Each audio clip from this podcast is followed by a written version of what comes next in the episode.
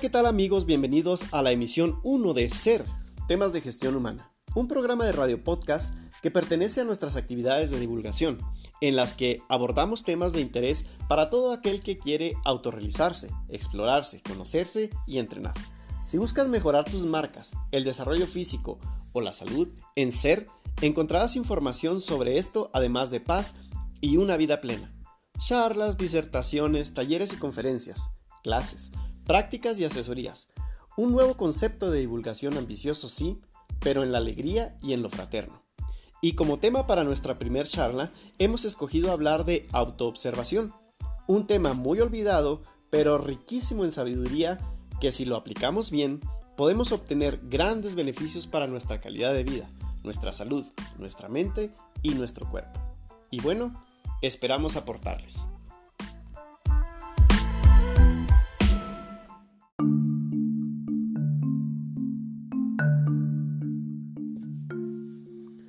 ¿Cuántas veces te has apuntado en un gimnasio sin ir más de 5 días seguidos?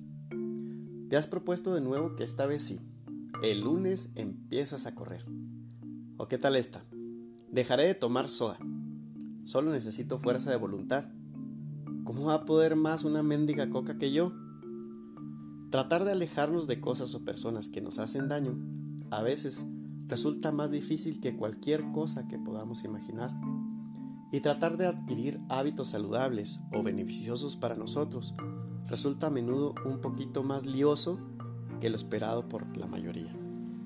El asunto de la voluntad es una cosa seria. En una reciente conferencia alguien me preguntó, ¿cómo podrías dominar entonces tu voluntad? Cuando hablaba de ciertos actos que teníamos eh, día a día y que afectan en nuestros niveles de estrés. Me pareció una gran pregunta, interesantísima de abordar y hacer miles de análisis para tratar de contestar de una manera concreta y veraz. Para esto, a mí me gustaría introducir una idea diferente. Bueno, y si no hago nada, ¿por qué me he planteado todas estas cosas? ¿Qué rayos me motiva a mí a buscar hacer eh, parecer mi cuerpo al de Brad Pitt? Y si dejo de reaccionar contra aquella persona que me provoca la ira todo el día, ¿qué pasaría? A veces resulta muy interesante no hacer nada.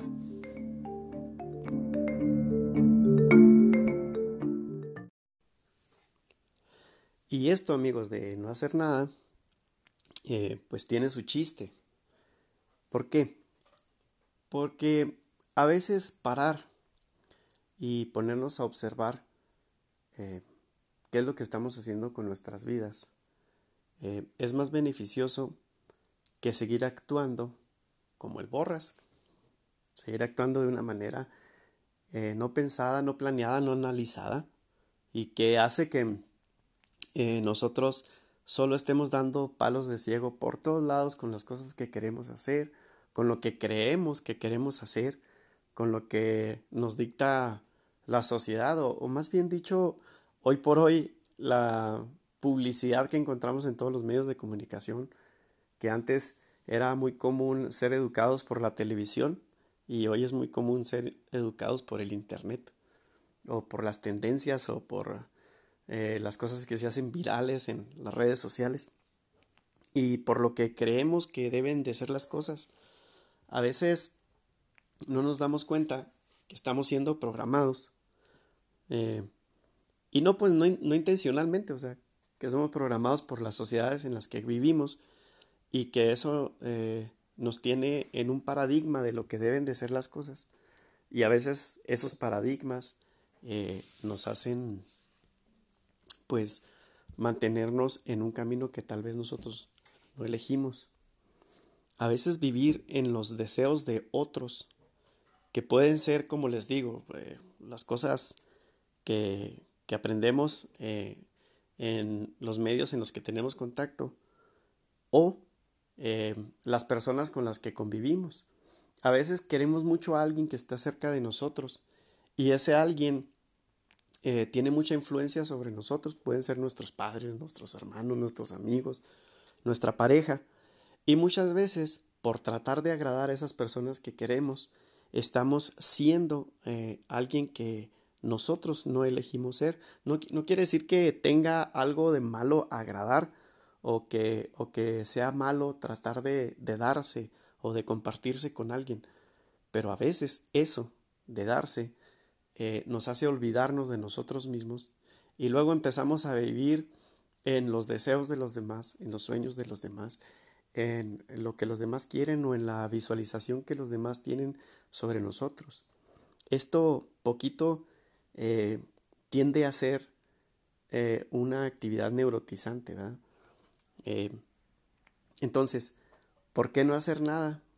Porque tal vez no nos hemos puesto a reflexionar y parar de hacer algo nos hace tener tiempo, espacio para analizar si eso que, que estamos haciendo en nuestro día a día, esas actividades que nosotros incorporamos en cada espacio de nuestros días, en cada día de nuestra semana, eh, mm, es algo que nosotros decidimos, porque a veces cuando nosotros no lo decidimos, el cuerpo nos grita que es algo que no quiere hacer y a veces eh, en nuestro ser nos está diciendo, espérate, es que yo no tengo ganas de levantarme a ir a hacer eso. Eh, ¿Sabes qué? Yo no tengo ganas de, de practicar eso. Es un juego que no me gusta o este trabajo, pues meramente, eh, Señor, ¿cuándo lo elegimos? es un grito que a veces nuestro ser nos dice, ¿verdad? Porque luego eh, tratar de que se acomode al ideario que se ha generado eh, por el entorno en el, en el, que estamos conviviendo, en el que estamos siendo educados, a veces es algo neurotizante. Em, ¿Cuántas veces, por decir? Em, yo creo que debo de ser el más fuerte, el más fortachón del grupo de amigos en el que estoy.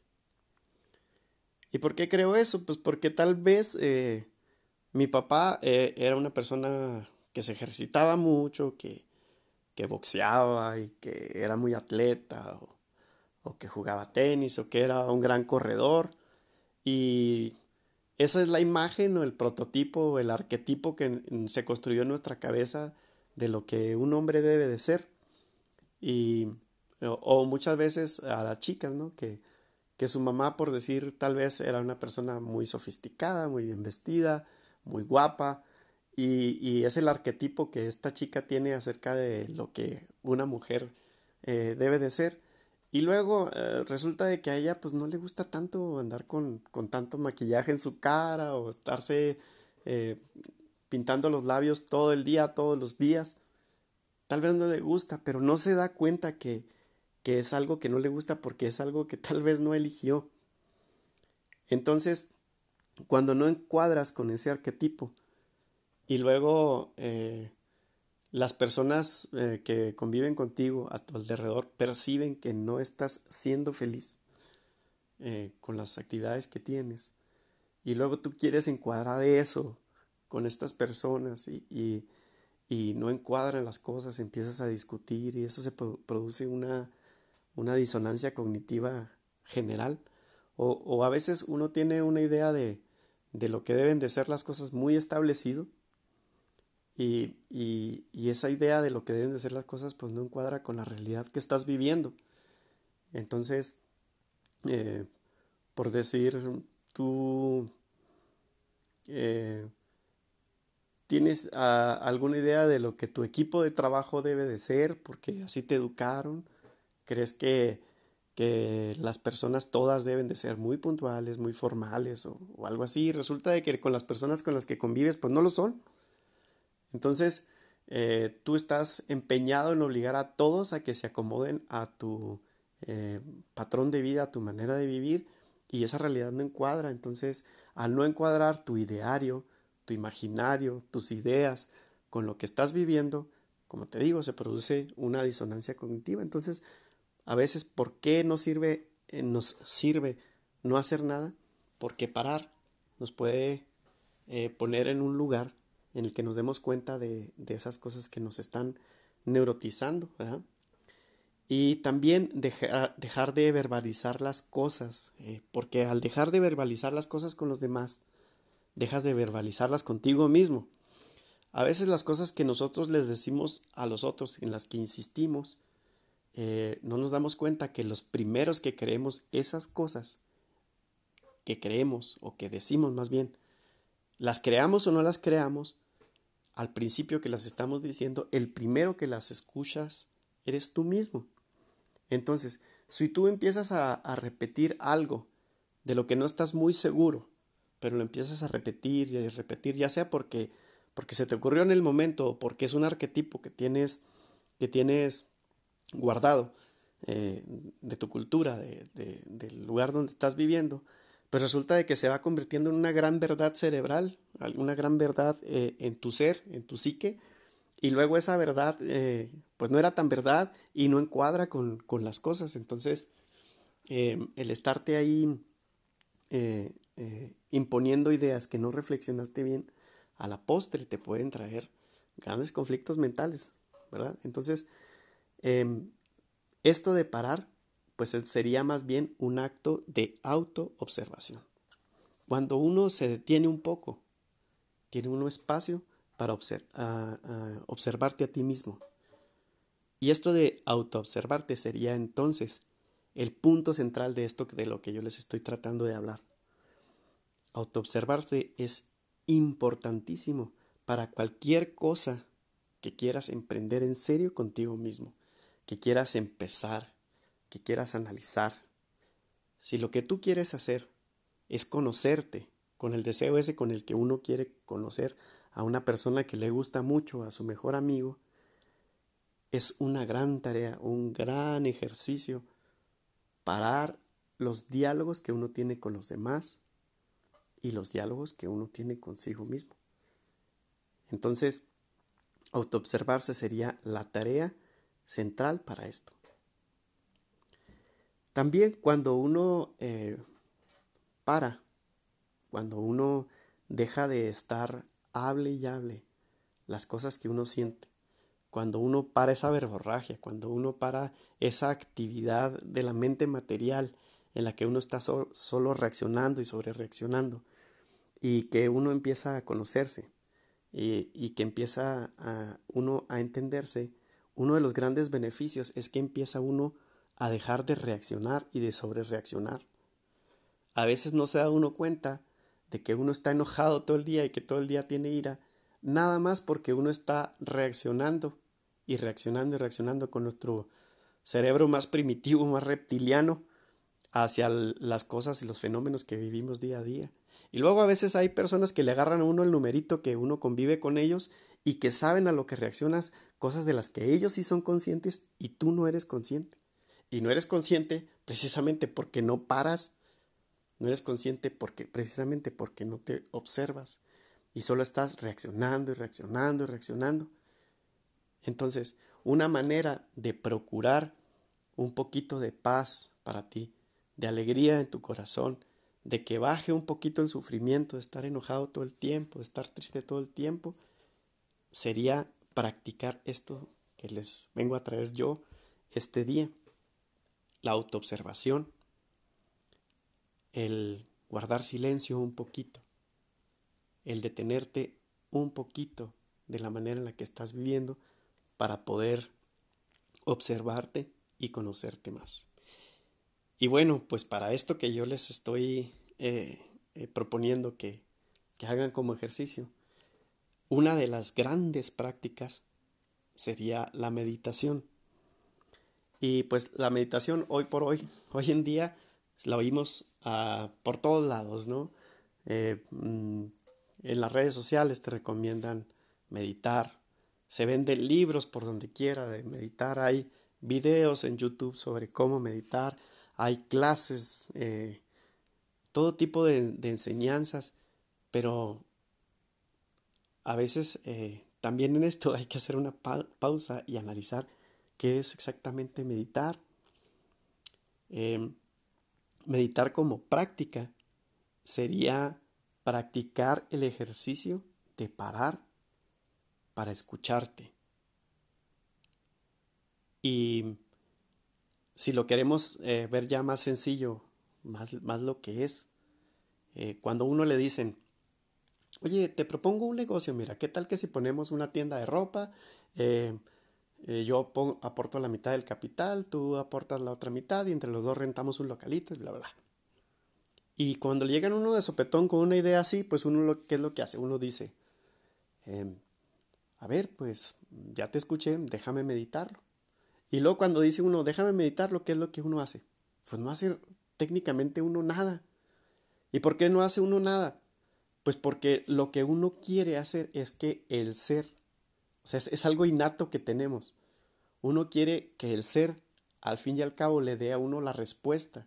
Muchos dicen, con el tiempo, el tiempo es sabio. Bueno, más bien lo que uno está esperando es que esa otra parte que sabes innatamente, intuitivamente, que tú también tienes, esa otra parte que no es la cognitiva, la cognición, es la que te va a decir si la propuesta que te están haciendo de negocios es la correcta. Para explicarme bien, nosotros tenemos eh, en nuestro cerebro un consciente, o bueno, en nuestro ser. Nosotros tenemos en nuestro ser consciente, eh, el subconsciente y, las otras más divisiones que, quieran que quieran encontrar, el inconsciente, el intraconsciente, eh, ya sea que sus definiciones sean muy técnicas o que sean definiciones que, que tienen de otras tradiciones, alma, eh, cuerpo y espíritu. Mm, divisiones que uno pueda entender. Al fin y al cabo, uno cuando uno está en vigilia, uno está eh, viviendo en su consciente, ¿no? Eh, la cognición está em, aquí presente y, analíticamente podemos ver las cosas, pero a veces sabemos que esas cosas no las comprendemos del todo eh, solo con nuestra parte cognitiva. A veces hay algo más a lo que apostamos para que eh, nos aporte información.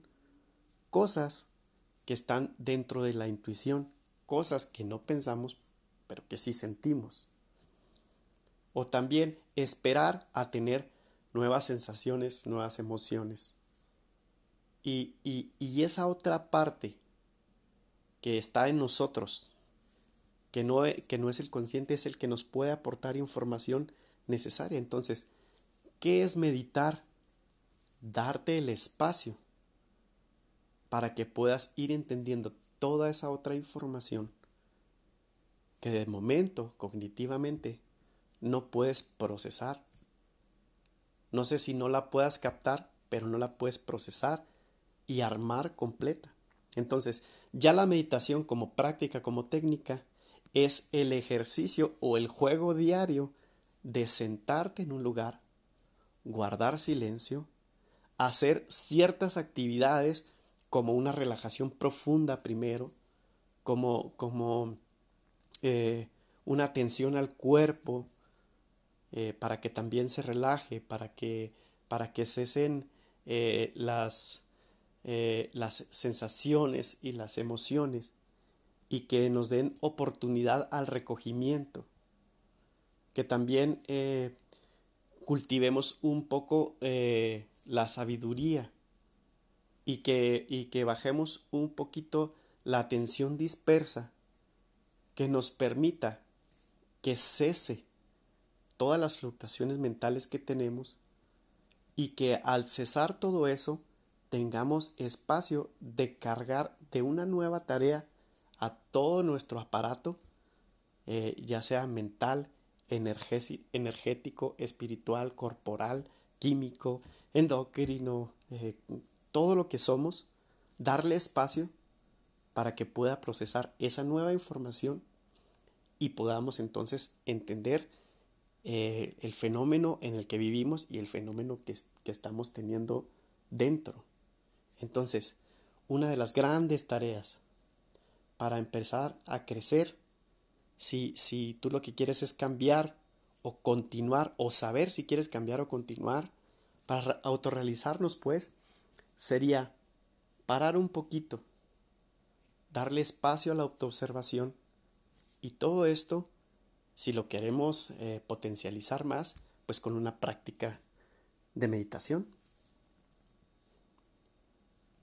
Entonces, no hacer nada nos introduce a observar. Y si para nosotros es muy difícil autoobservarnos al principio, empezar a solo observar lo de afuera, innatamente, prácticamente, traerá observación para adentro. Entonces, observar sería la clave.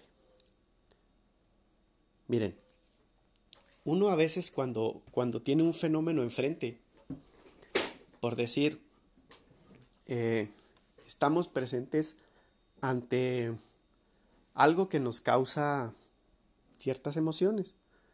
Em, ¿Qué les podría plantear? Ya sea eh, tú estás em, presenciando eh, un fenómeno en el cielo, ¿verdad? Lo ves, lo miras. O estás ah, ante un animal nuevo que nunca habías visto, ¿verdad? Te presentas frente a un animal nuevo que nunca habías visto. Entonces tus sentidos captan al animal. Tu vista te dice cómo es.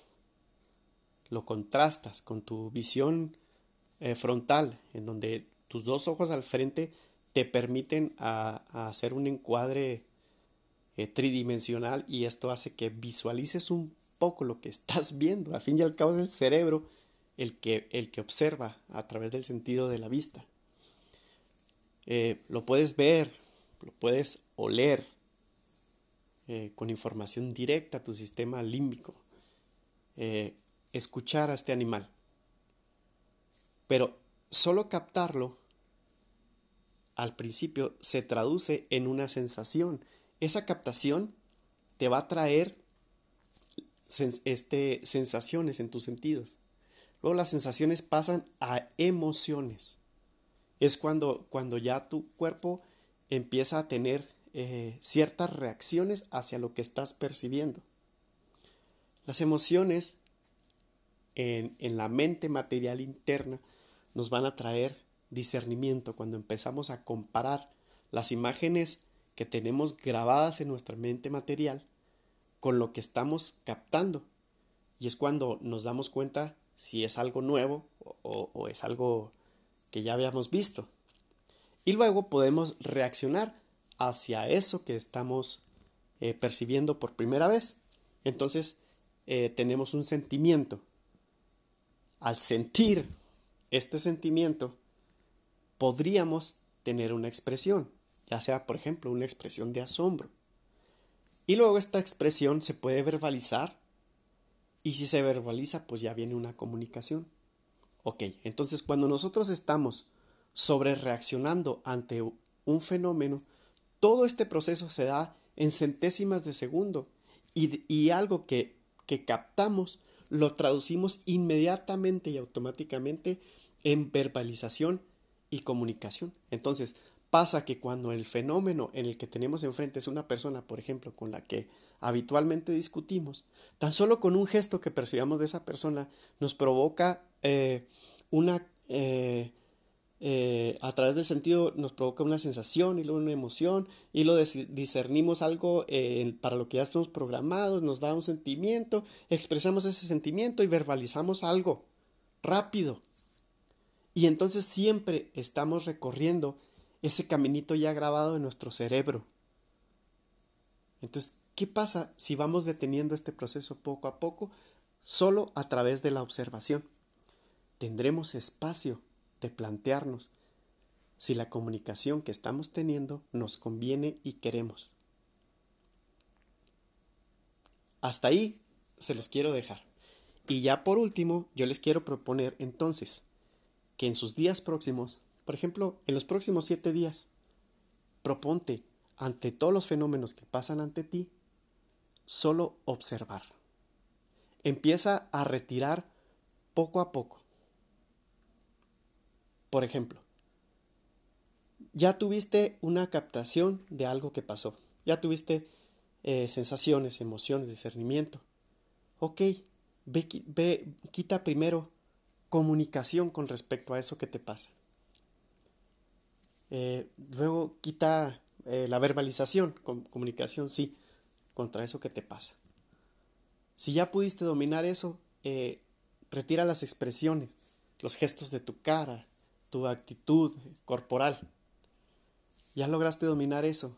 Trata de retraer tus sentimientos, que lo que, lo que estás viendo, que el fenómeno que estás viviendo, no te provoque eh, sentimientos. Ya lograste eh, controlar los sentimientos, pues que no se provoquen ideas en tu mente, visualizaciones, discernimiento.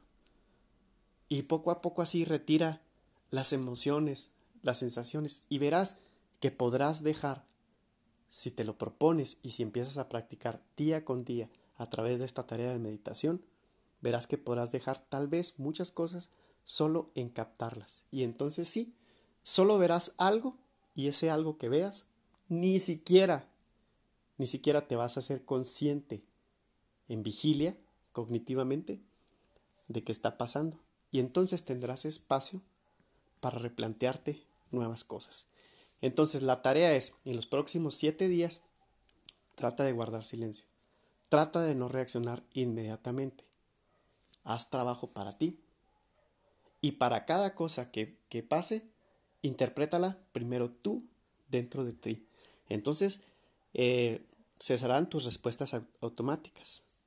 Tus actitudes mentales irán siendo un poco eh, poco a poco cada vez más eh, sanas. Y te podrás encontrar porque al dejar espacio con lo que pasa afuera, tendrás espacio para dejar de, de, de, ver tantas cosas que ves automáticamente y podrás poco a poco empezar a autoconocerte y mirarte a ti mismo y empezarás a ser testigo de ti mismo, activando por primera vez tal vez tu conciencia testigo. Habla solo lo necesario cuando realmente necesites comunicarte. A veces hablar es un acto de comunicación sobrevalorado, sobreutilizado. A veces estar parlote y parlote y parlote teniendo verborraje no es comunicación. No sé si me explico. Comunicación es dejar a el habla solo para cuando realmente se necesita. Empieza a recogerte un poquito más y verás todo lo que empezarás a crecer en tu interior. Actúa, haz las cosas, ten actos antes de expresarte, poco a poco. Empieza a practicar esto los próximos siete días y entonces luego tú me dirás si lo que te estoy proponiendo te aportó o no.